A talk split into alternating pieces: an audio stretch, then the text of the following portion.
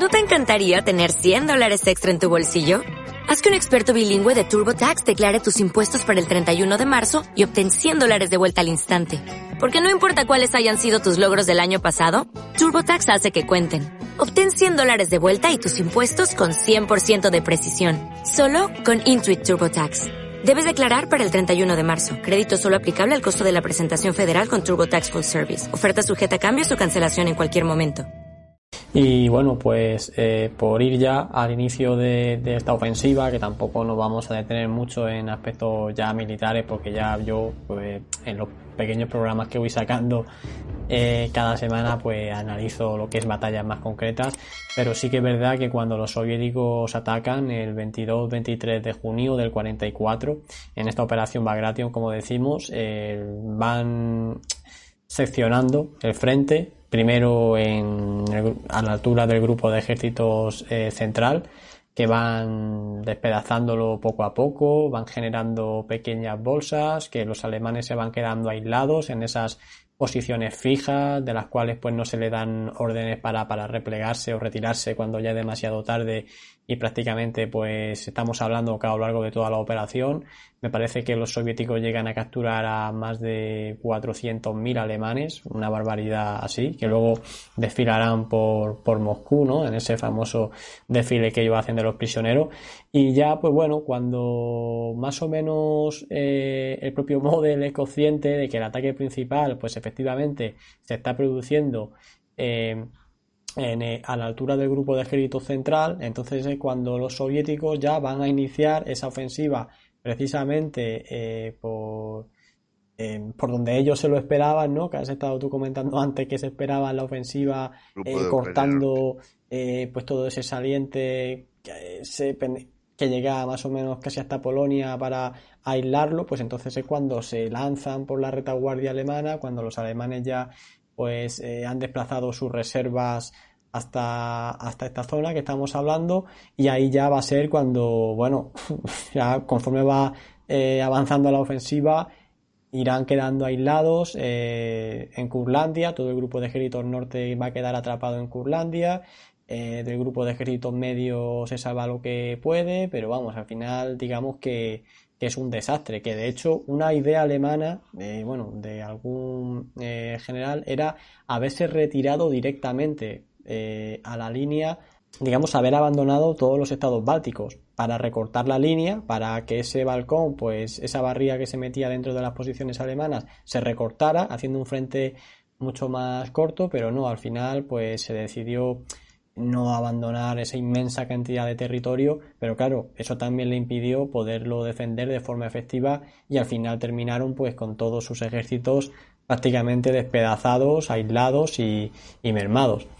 Sí, eh, has mm, llamado la atención poderosamente sobre esa gran diferencia que hay entre, entre operaciones anteriores y, y Bagration. Y es que efectivamente en Bagration ves que van a, a trocear las unidades alemanas reduciéndolas al nivel eh, que las agrupaciones sean lo más diminutas posibles, ¿no?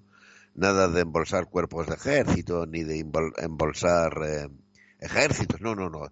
que partimos, vamos, por divisiones y, casi por regimientos.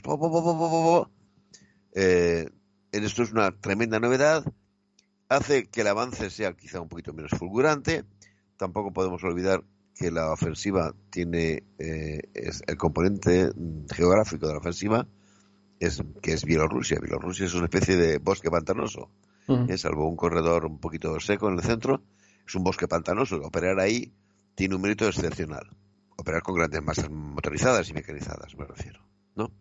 Pero quizá lo más llamativo es curioso porque si hubiera que definirlo como qué es lo más llamativo de lo que ocurre en ese momento en Bielorrusia es que por vez primera, esto no había ocurrido nunca antes, en la segunda ronda, las tropas alemanas huyen en estampida.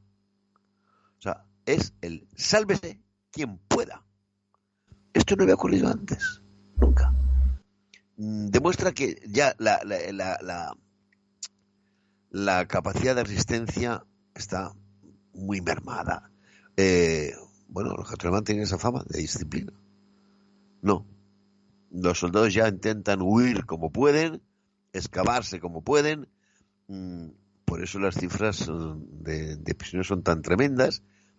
Y bueno, creo que son 33 generales alemanes los que cogen. O sea, es una, una barbaridad. Repito, ¿cómo? Sintetízalo en una palabra, en una expresión. Es, consiguen que el ejército alemán huya en estampida. Eso es lo que consiguen.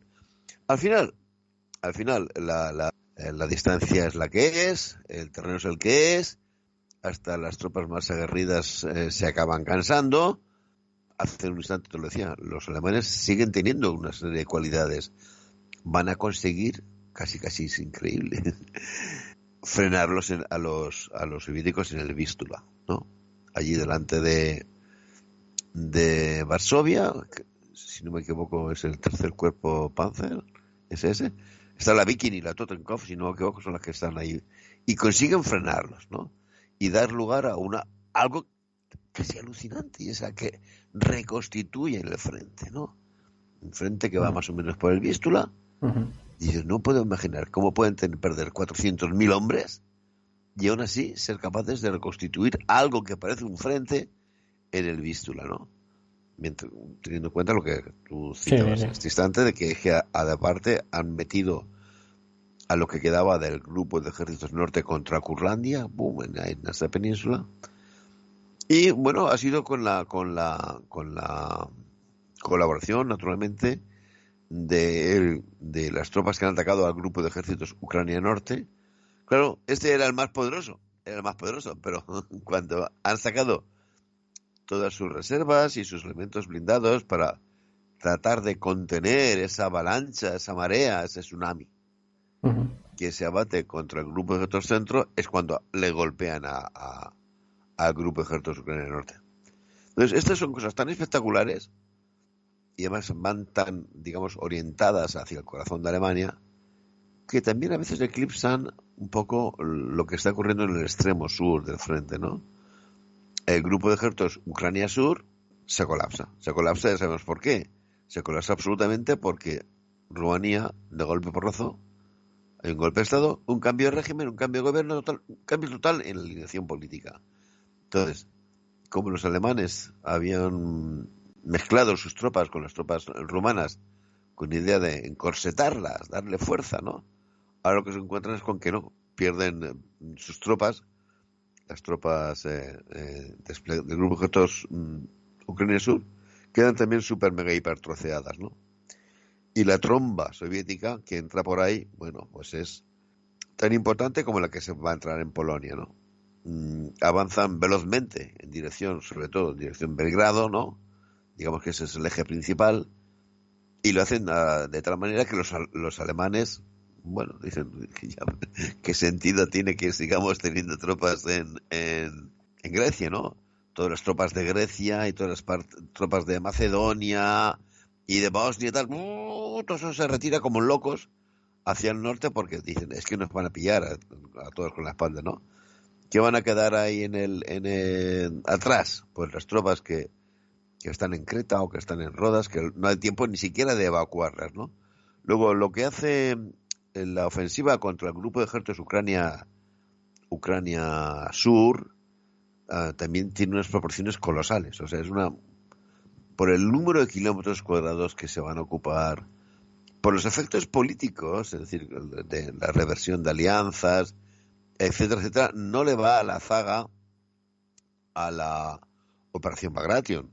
Claro, también es cierto que se puede hacer ese tipo de operación porque antes le han dado el mazazo que le han dado los alemanes en Bagration, ¿no?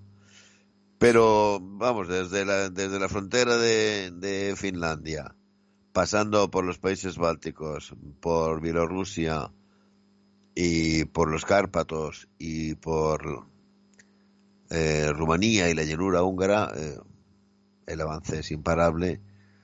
Y es eso, es dar un golpe detrás de otro. Pim, pam, pim, pam, pim cada vez que tú mueves tus tropas para tapar, una brecha, te atacan por ahí, ¿no? Y los hechos se suceden a una velocidad de, miedo que ya no le dan a los alemanes capacidad ninguna de reacción. Cuando te pones a mirar en un mapa, si quieres colorearlo mejor, lo que han ocupado los soviéticos el año desde enero del 44 hasta octubre o noviembre del 44 y lo que han ocupado los aliados occidentales en Francia o en Italia, bueno, en Italia ya es cómico. Y dices, Dios mío, pero qué diferencia, qué, esto, esto, es tremendo, ¿no? La, la, la diferencia, ¿no? Pero quizá vuelvo a decirte, los sustantivos eso es ver al ejército alemán huyendo en estampida. Porque lo que hacen, por ejemplo, te decía, cuando se entran en, Rumanía y se van dirigir, directitos hacia Belgrado, las tropas que estaban en, en, en, Grecia y en Macedonia es el último que apaga la luz. Salen corriendo, pero vamos, no se llevan ni, ni, ni, ni, nada. Corriendo, corriendo, estampida. Es una cuestión mm, que antes nunca se le había visto a los alemanes. ¿eh? Comparativamente, tú ves la retirada de, de las tropas del África Corps desde el Alamein y es un prodigio de orden y disciplina comparado con lo que está ocurriendo aquí, ¿no? Y es una cuestión que antes no habías visto más que en el ejército francés en, el año 40, ¿no? Una estampida total, una estampida increíble.